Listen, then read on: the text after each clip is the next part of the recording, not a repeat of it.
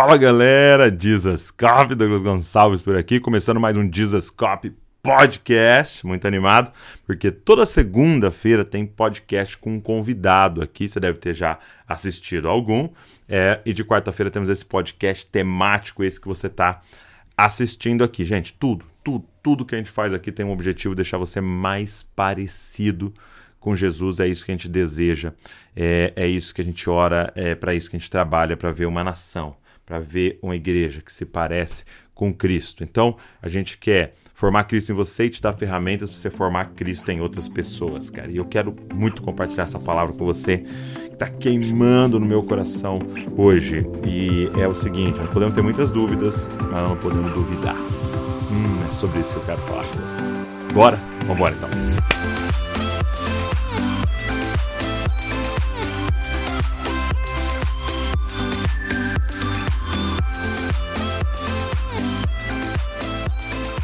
Vamos embora então para a palavra de Deus. Então nós vamos fazer o seguinte, ó. Eu quero compartilhar com você uma palavra é, que está aqui em 1 Coríntios, ok? Então se, se, você tiver com a sua Bíblia aí, se você consegue, consegue abrir ela, 1 Coríntios, senão não tem problema, ok? Mas é, tem uma palavra que tem queimado muito no meu coração.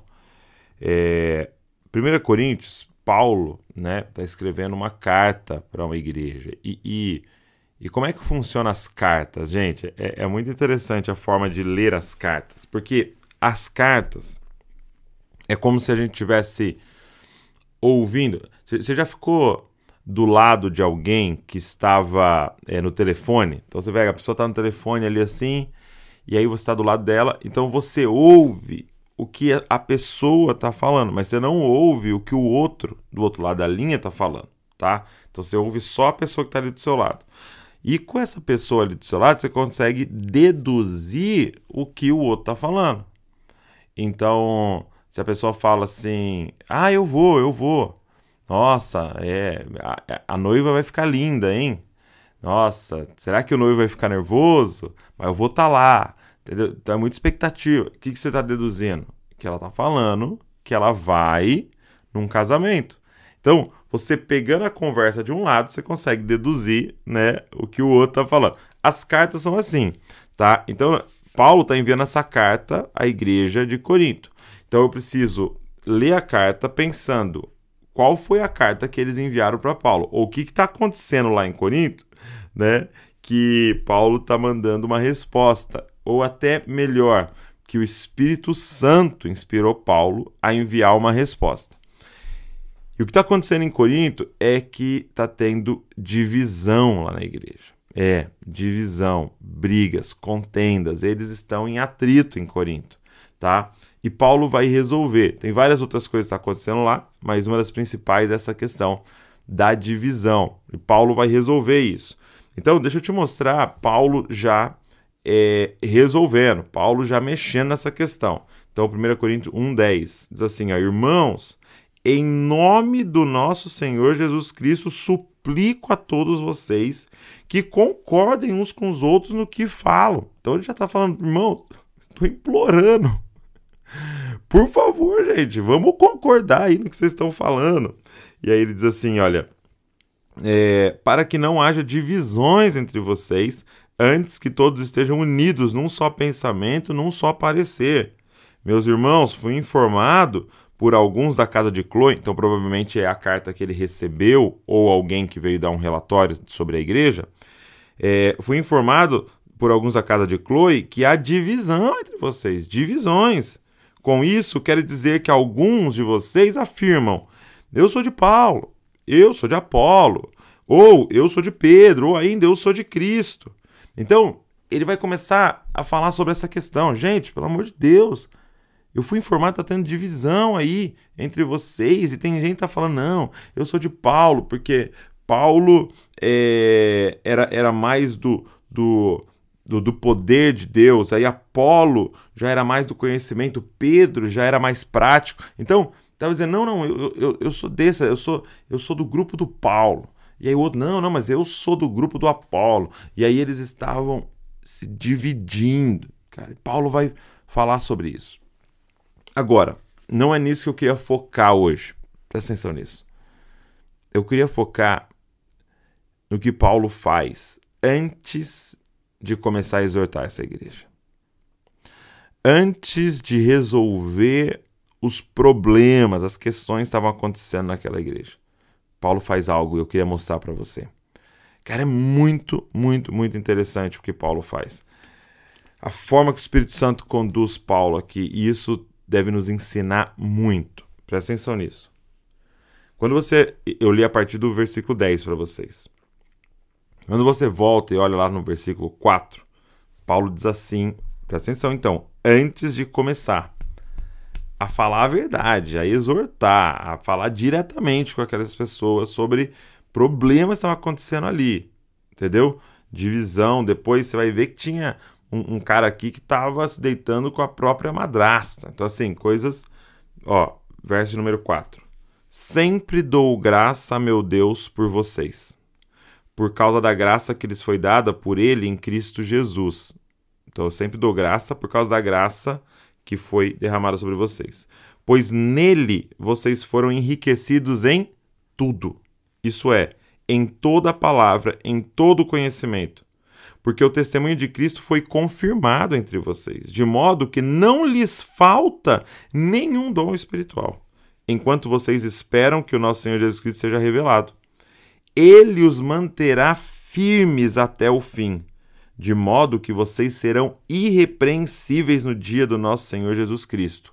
Fiel é Deus o qual os chamou à comunhão com seu Filho Jesus Cristo, nosso Senhor. Presta atenção nisso, cara. Antes de Paulo começar a exortá-los sobre muitos erros que estavam acontecendo ali, Paulo diz o seguinte: vocês têm tudo, vocês têm tudo, em toda palavra, em todo conhecimento. Paulo diz: não lhes falta nada. Não lhes falta nada.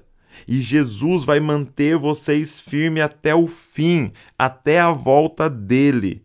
E vocês vão ser apresentados para ele, para ele irrepreensíveis, porque Deus é fiel. O que, que Paulo está dizendo aqui? E eu quero usar uma, uma frase que o nosso irmão e amigo, pastor Paulo Borges, ele usa. Presta atenção nisso agora. É, é isso que eu quero compartilhar com você hoje. Paulo está dizendo o seguinte: Irmãos, eu tô cheio de dúvida. Ó, aqui a, a carta aos Coríntios tem 16 capítulos. Irmão, eu tenho 16 capítulos de dúvidas que eu tô em relação ao que está acontecendo na igreja de vocês aí. Eu tô cheio de dúvida. Mas, irmãos, eu não duvido do que Deus vai fazer na vida de vocês. Irmãos, eu tô cheio de dúvida sobre a divisão, sobre a imoralidade, sobre as coisas que estão acontecendo. Mas eu, por nenhum segundo, duvido de vocês, do que Deus está fazendo na vida de vocês, do Jesus que chamou vocês.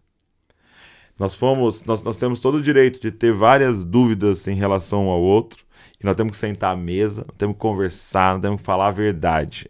Agora, Deus nos chamou para não duvidar. Ah, irmão. Qual que é a diferença? A diferença é as dúvidas a gente conversa e nós vamos resolver. Duvidar nos afasta. É quando eu digo assim, ah, não sei não, viu? Aquele para aquele ali não tem jeito. Hum, para aquele ali não, ele não vai conseguir. Aquele, gente, Paulo tá dizendo, vocês têm tudo, mas tá tudo errado lá, Paulo. Sim, mas eles já têm tudo eu vou falar para eles para eles começarem a manifestar aquilo que eles já têm, que eles já receberam em Cristo Jesus.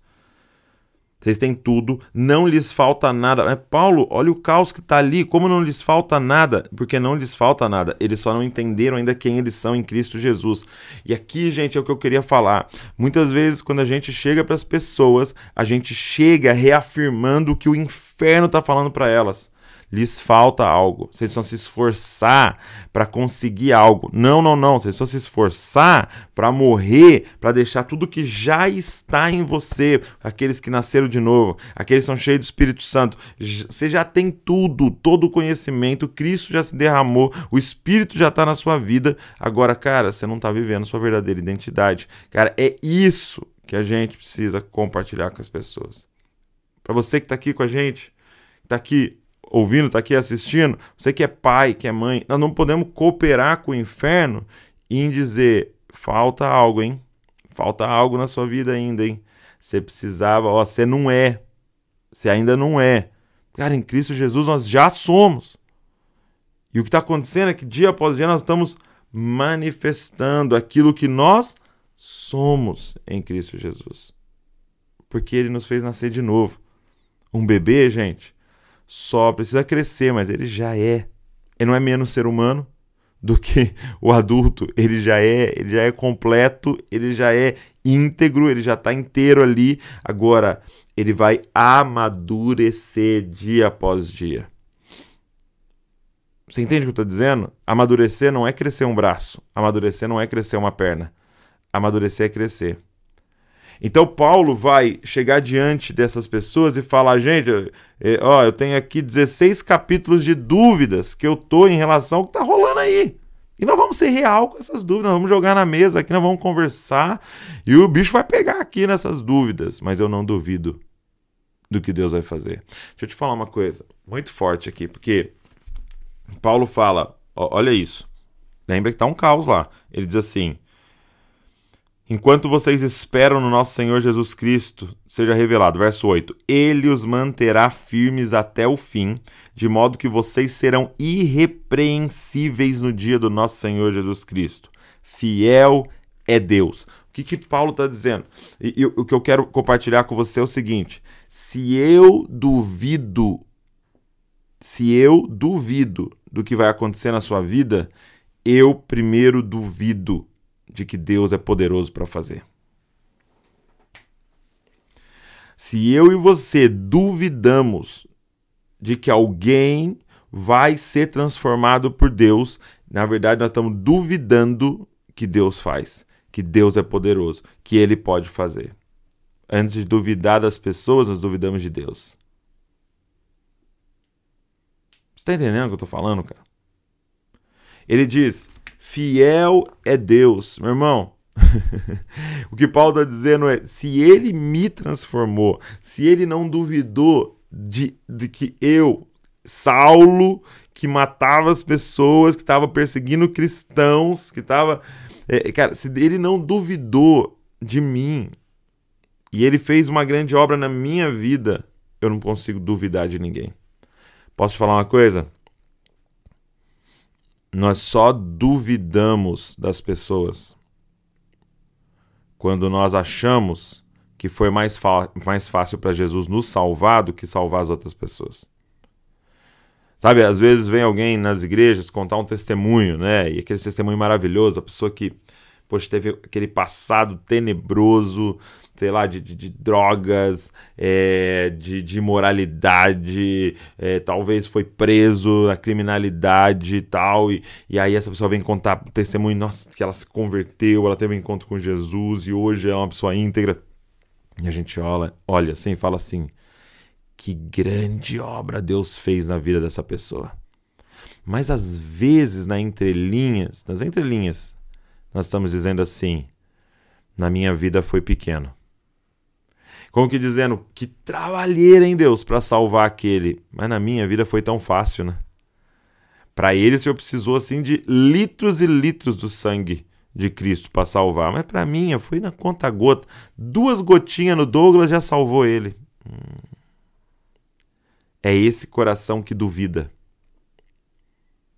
É esse coração que duvida do que Deus vai fazer na vida do outro.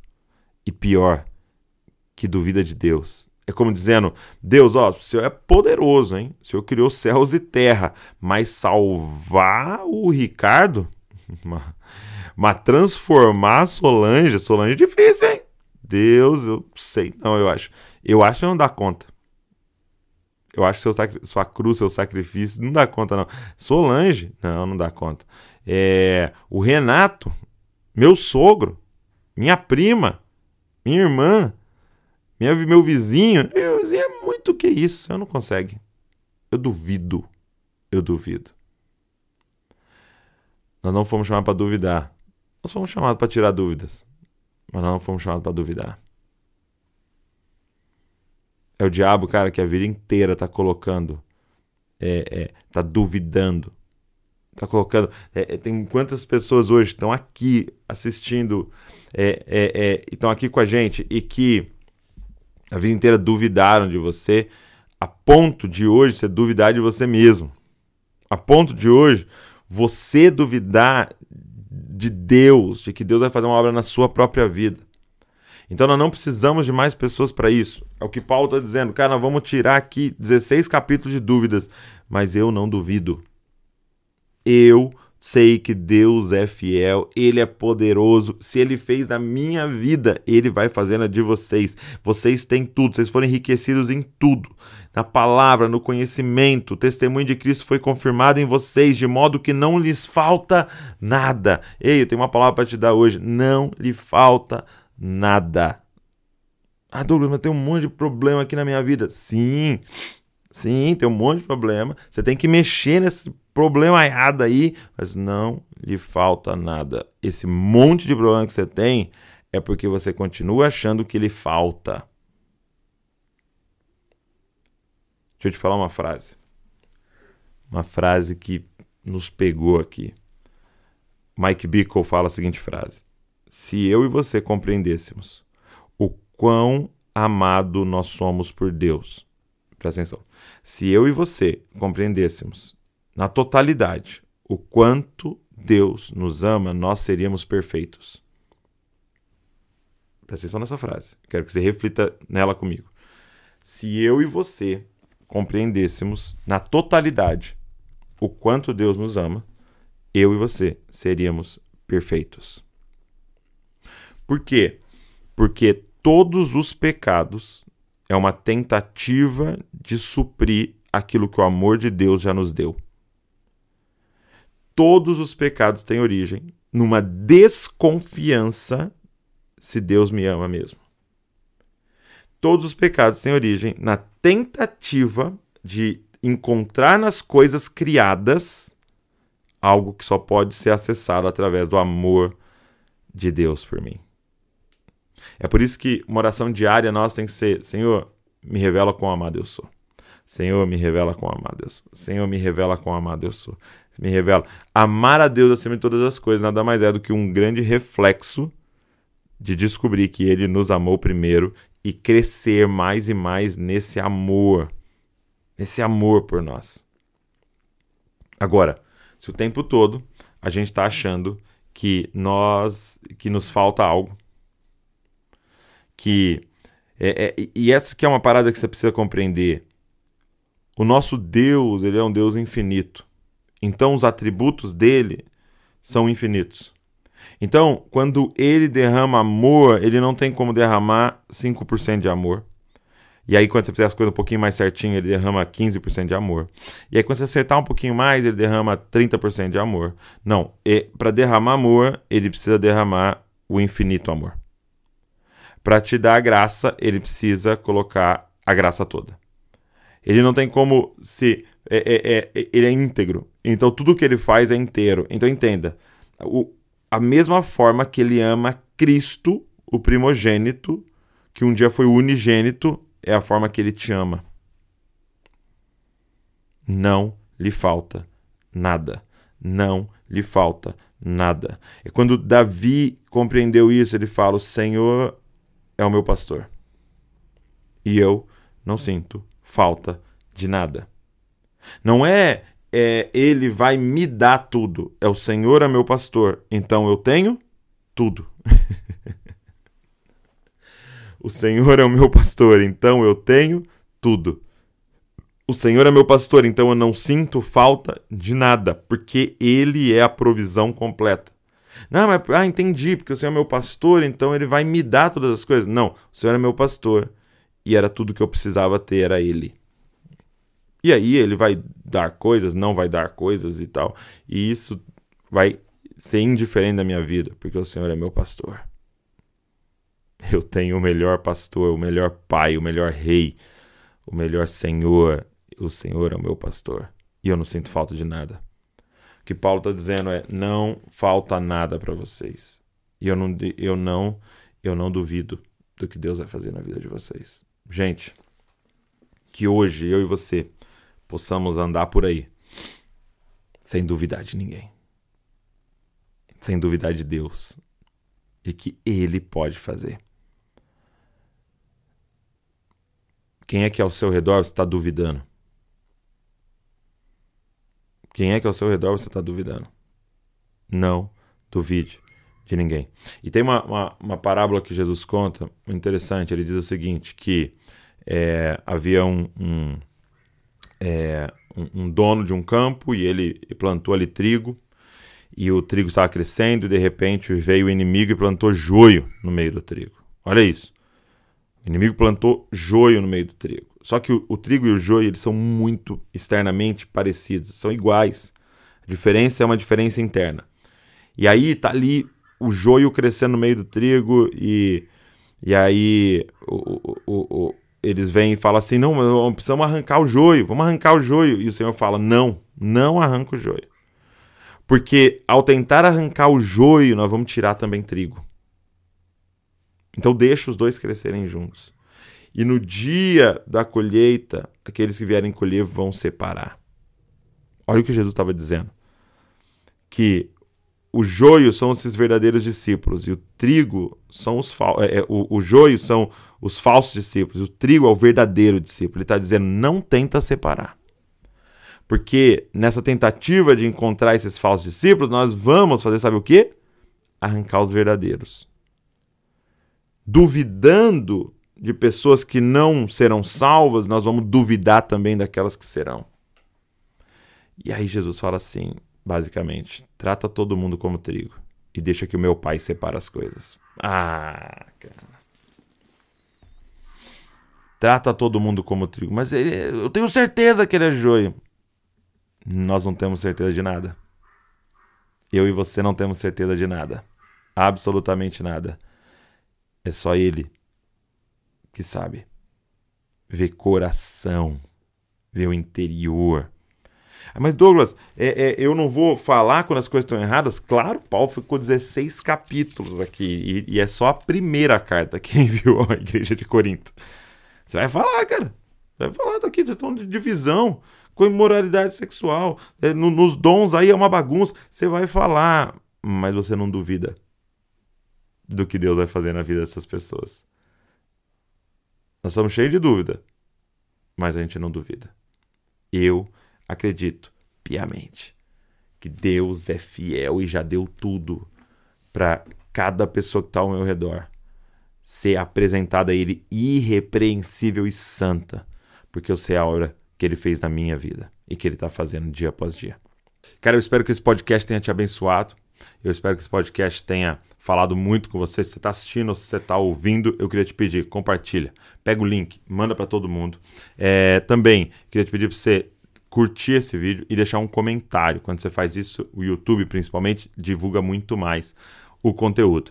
É, e também, claro, se inscreve aqui no canal para você receber tudo que a gente está produzindo. Eu é, queria te indicar um livro, O Lugar Mais Seguro da Terra, um livraço que vai, falou muito comigo sobre tudo isso que a gente conversou aqui hoje. E eu já vou te dar um spoiler. Qual é o lugar mais seguro da Terra? Na comunhão.